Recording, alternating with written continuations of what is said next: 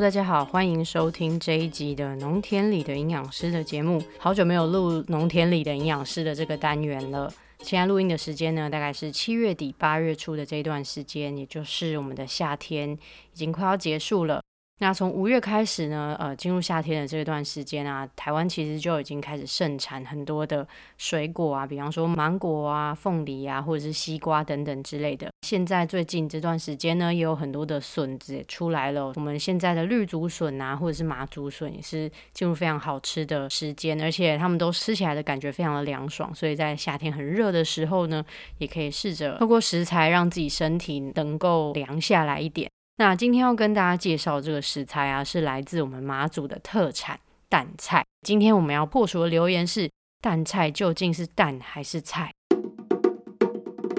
蛋菜是一种叫做五孔贻贝的统称，所以它不是蛋，也不是菜，它是水产品的一种。蛋菜呢，它跟蛤蜊和牡蛎一样哦，都是滤食性的动物。所谓滤食性的动物呢，就是把它放养在水里的时候，它就可以自己把水吸进去自己的身体里面。过滤出它需要的浮游生物，然后再把它不要的废物呢给排出来，这种就叫做滤食性的动物啊。除了马祖的蛋菜很有名之外，其实在台湾本岛大家应该也有吃过的，叫做孔雀蛤，它其实也是蛋菜的一种。孔雀蛤跟马祖的蛋菜有什么不一样呢？其实呃，它们是在壳的颜色上面有很大的差异，其实吃起来口感也略有不同。那马祖蛋菜呢，它的颜色，它壳的颜色比较偏深色，所以它的呃名字其实叫做。做紫壳菜蛤，孔雀蛤呢？因为它的壳是比较偏绿色，所以它的名字叫做绿壳菜蛤。那为什么会有这个“菜”这个字在？明明就是它明明就不是菜，但是为什么会有菜呢？坊间有两种说法，一种是在唐代的时候，蛋菜这个名称就出现了，它就是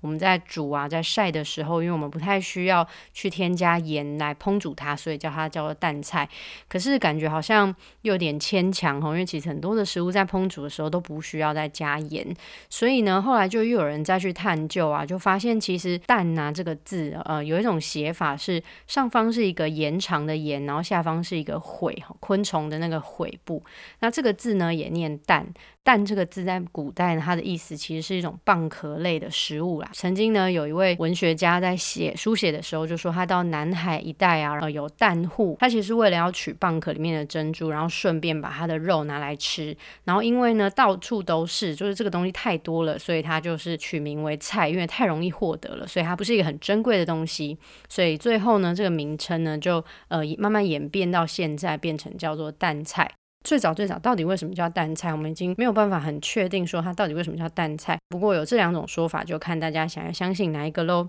我在马祖的时候啊，访问过一位养殖蛋菜的渔夫。养殖蛋菜到底是怎么一回事呢？其实他就是把比较小颗的蛋菜装在网袋里面，利用浮球让蛋菜的这个网子可以漂浮在海上。打捞起来的时候，其实就是一网一网的蛋菜。那因为它养殖在水里面的时间蛮长的，都是大概有一年半到两年以上的时间，所以呢，在蛋菜的这个网子上面就会有很多的海菜，然后也蛮有趣的是，我们可以看到很多潮间带的生物，比方说像沙蚕啊，或者是一些螃蟹啊等等之类的动物。那因为很长时间在水里嘛，所以呢，它的壳上面也附了很多藤壶，就是一些潮间带会出现的海海洋生物。我们在拿这个蛋菜起来处理的时候，我发现两个非常特别的地方。一个呢，就是我们在蛋菜的身上发现一种螃蟹，我们都觉得啊，小小的好可爱哦。但是养殖蛋菜的渔夫就说，哦，它是一个不好的东西，因为它会钻到蛋菜的身体里面，把蛋菜全部都吃光光。那这种螃蟹，它的名字叫做豆蟹。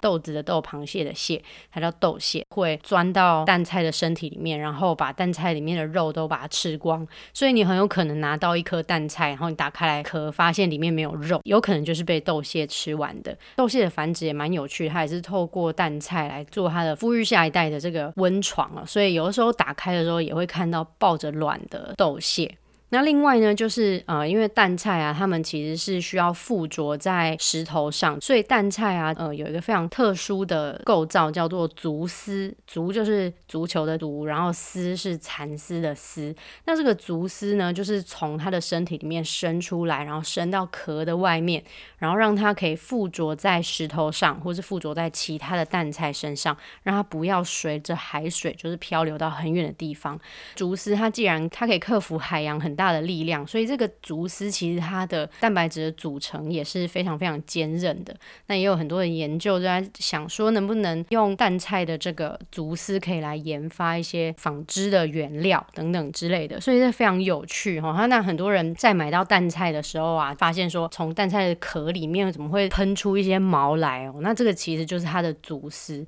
那我们在处理蛋菜的时候，因为这个竹丝啊，它其实是连接到蛋菜的内脏里面，所以当我们在产地处理的时候，必须要用刀子把竹丝呢，呃，给它分开来，就是不要用扯拉扯的，因为当用拉扯的时候，你就会整个把蛋菜的内脏也给拉扯出来，它可能就会死。当它们死掉之后，它体内的就是它的那些肉就会快速的腐败，肉质会变得不新鲜，而且很有可能会发生食物中毒的现象。所以我们在产地处理蛋菜的时候，我们就要很小心，就尽量不要去拉扯到蛋菜的竹丝。那消费者拿到之后，在准备要烹煮之前，再把竹丝给清除掉，然后立刻就烹煮。这样子呢，对蛋菜的新鲜度来说，或者安全度来说是最好的。蛋菜在打开来之后，它其实跟海胆一样，它有一些颜色的不同。呃，颜色最大的差异啊，其实是因为它性别不一样。公的蛋菜它的颜色就比较淡，看起来像米白色。然后呢，母的蛋菜呢，它的颜色看起来就比较深一点，有点像黄色、鹅黄色，甚至到橘色都有可能。所以如果你把蛋菜打开来看到它颜色不一样，不是因为它品种不一样，是因为它的性别不同。那有些人比较喜欢母蛋菜的滋味，他们就会说母蛋菜吃起来比较浓郁。可对我来说，如果是刚从海里面打捞起来的蛋菜，其实吃起来都是味道非常非常的鲜甜。那就有些人开始有疑虑啊，就说蛋菜它属于滤食性的东西，它这样漂在海里，那我们现在海里不是有很多的塑胶微粒吗？那这样子要怎么办呢？确实哈，有一个英国的研究发现，这个研究呢，在世界的十二个国家的超市里面买到蛋菜，他们带回实验室研究，发现呢，其实每个国家的蛋菜里面都有塑胶微粒，所以这几乎是无可避免的。如果我不想要吃塑胶为例，那我就不要吃蛋菜，我就可以避免了吗？我就不要吃这些滤食性的动物就可以避免了吗？其实没有办法，塑胶为例这件事情，它我们必须要承认的是，它已经完完全全在我们生活中是无所不在了。所以不管我们再怎么避开这些滤食性的食物，我们不管避开，甚至你要避开所有的水产好了，因为几乎所有的水产的身体，我们其实都可以找到塑胶为例。甚至在二零一九年，国际世界自然基金会他们研究发现，我们每一个人每周会吃到塑胶微粒的总量加起来，其实跟一张信用卡差不多大的。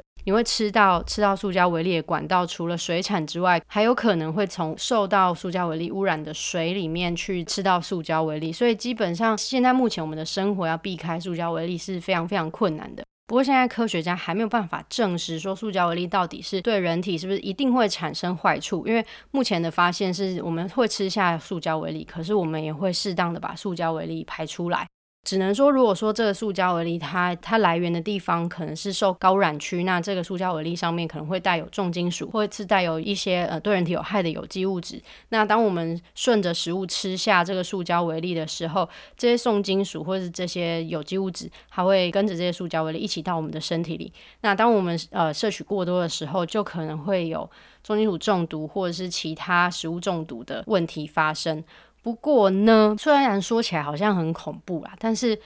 我自己是觉得，就是蛋菜其实它一年的产季也不长哦，它大概就是从五月到中秋节的这段时间。然后我们也不是每一天每一餐都要吃很多很多的蛋菜，其实老实说，一天大概吃五颗蛋菜就会觉得够了。如果说真的你要吃很多很多蛋菜，其实也不足以说一定会造成什么样的身体上面的疾病或者是。问题啦，所以如果是因为不想要吃到塑胶为例而不吃蛋菜的话，其实不需要刻意去避免吃蛋菜啊，因为其实有很多的我们生活中有太多其他的食材，其实里面也都有塑胶为例了。除了塑胶为例之外，吃蛋菜还有哪一些的好处跟坏处呢？我们先讲坏的好了。有很多人，他们天生其实是对水产里面的某些特定的蛋白质是过敏的，所以有些人可能他们天生就不太能吃有壳类的海鲜，或是有有些人天生他就不能吃某些特定的鱼类。那蛋菜也是一样，它是有点像是牡蛎或是文蛤那一类滤食性的动物嘛，所以其实也是有可能大家的身体对它是会过敏的。那我的建议就是，如果你从来都没有吃过蛋菜，第一次接触它的时候，先试试看少量的蛋菜。那如果你的身体会有剧烈的不舒服的话，话，那就要尽量避免去吃它。不过原则也是跟其他集讲的是一样的啦。如果你超爱吃蛋菜，不舒服是你自己可以忍耐的话，或者是说你就是死也要吃蛋菜的话，那那就吃吧。有去有听到我前面几集我在马祖吃熔螺吃到食物中毒的听众朋友，应该就会知道蛋菜也是一样哦。他当他吃到某一些藻类的时候呢，呃，当当某些特定的藻类。特别多的时候，它就会吃特别多特定的藻类嘛。那它当它吃下去之后，它这些特定的藻类可能会产生的毒素就会累积在蛋菜的身体里面。那我们吃到的话，有可能会发生腹泻或者是不舒服的状况。不过会累积在蛋菜里面的天然藻类的毒素，其实经过高温是可以破坏掉这些毒素的。所以吃蛋菜的时候，一定要确定它是煮熟了再吃。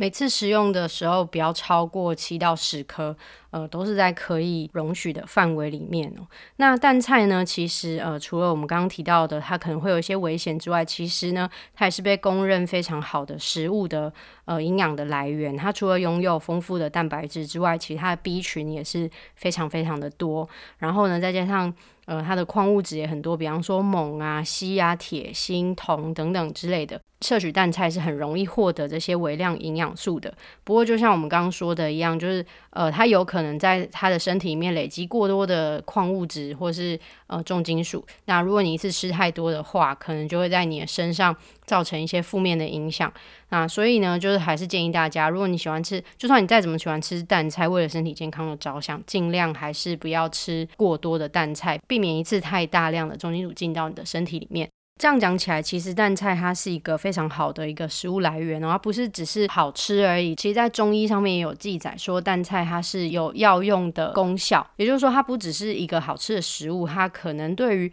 身体的某一些疾病是有帮助的。但是，不要因为它觉得听起来好像很棒棒，就吃很多，一次吃太多，就非常有可能会对身体造成一定程度的负担。食用淡菜除了对于身体是呃有帮助的之外，其实呢，在永续海鲜指南里面，淡菜它也是属于绿灯的食物哦，因为它在养殖的时候呢，我们不需要投任何的饵料，它跟着海水里面的浮游生物，它就可以生长的很好。另外呢，它也是不需要用底托或者是用网子，有用大的渔网去网捞鱼类的一种呃养殖方式，所以它也不会破坏海底的生态。另外呢，就是还有一个我自己觉得比较有趣的研究啦，就是他有科学家发现蛋菜它是它可以过滤出塑胶微粒出来的，每五公斤的蛋菜，他们在一个小时之内可以过滤两万五千颗的塑胶微粒，很有趣吧？可是。这些塑胶微粒，它会不会累积在蛋菜身体里面呢？科学家发现其实是不会，它会，因为它身体可能不喜欢这个东西，或者它不需要这个东西，所以当它在排出的时候，它也会把塑胶微粒一起排出来。所以科学家就发现，也许我们可以用这个方式，把受塑胶微粒污染的水源，